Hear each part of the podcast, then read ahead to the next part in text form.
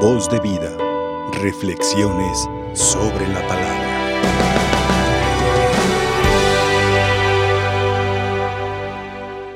Hoy la palabra de Dios que estamos escuchando nos conecta directamente al amor de Dios. Sabemos ya nosotros por el Antiguo Testamento, la Sagrada Escritura, que Dios es un Dios celoso, que Dios es un Dios que pide exclusividad. ¿Por qué tendríamos que nosotros ser así con Él o pagarle así a Él? Bueno, porque Él nos ha creado por amor, por pura iniciativa suya. Él nos ha creado, decía el catecismo que se usaba aquí en México hace muchos años, catecismo del padre Ripalda, de pregunta-respuesta. ¿Para qué nos creó Dios? ¿O por qué nos creó Dios? Bueno, primeramente por amor. ¿Para qué? Para amarlo, servirlo y adorarlo aquí en la tierra y después en el cielo. Para eso nos creó Dios. El libro del Éxodo nos narra cómo el pueblo de Israel muy fácilmente se perdía de este proyecto divino de salvación.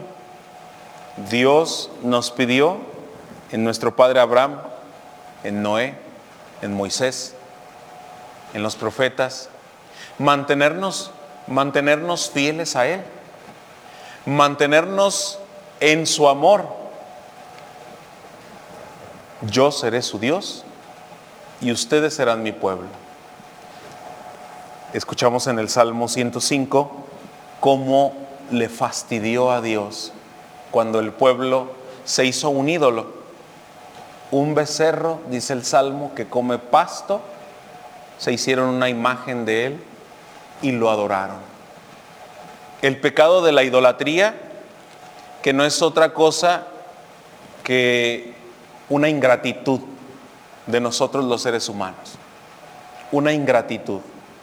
Porque Dios nos ha pedido fidelidad, lealtad, amor a Él, un amor exclusivo y se lo merece porque Él ha dado todo por nosotros, nos ha dado la vida gratuitamente y además nos ha dado a su propio Hijo Jesucristo por amor a nosotros.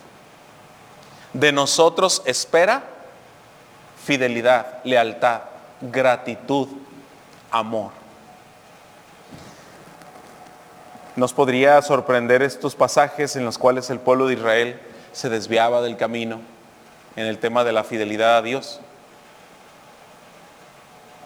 Constantemente los profetas le reclaman al pueblo que se ha prostituido con falsos ídolos.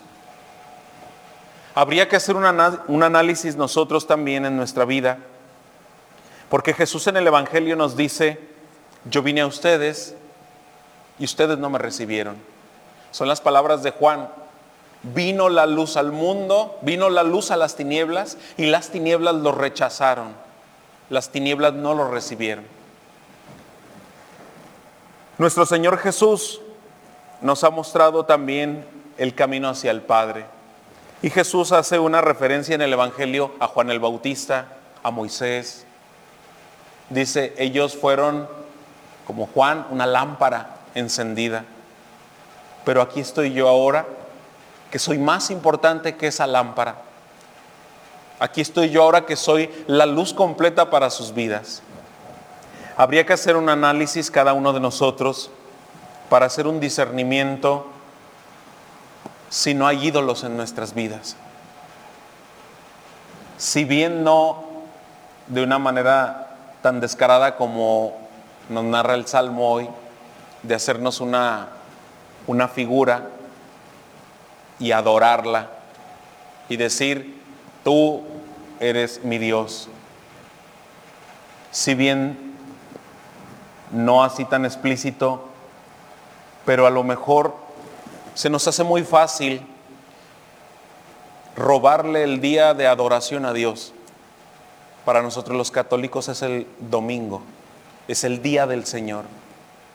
Y a muchos se les ha hecho muy fácil decir, bueno, pues el domingo voy a hacer otras cosas que no puedo hacer entre semana. Y se nos ha hecho muy fácil olvidarnos del día sagrado, del día de Dios.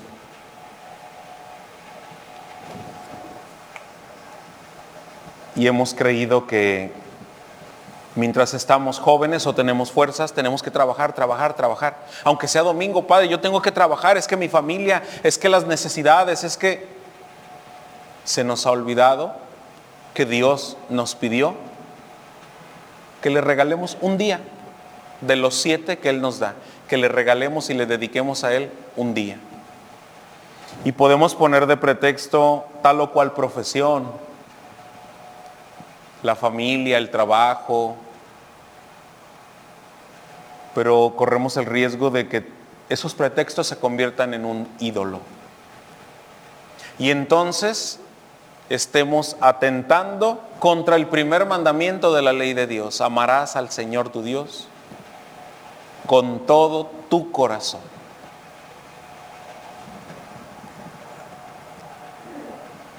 Estamos preparándonos para llegar a la Semana Mayor y la palabra de Dios nos ayuda para analizar nuestra propia vida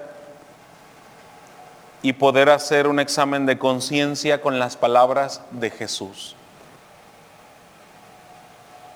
Si creyeran en mí, creerían en mi Padre, creerían en el que me envió.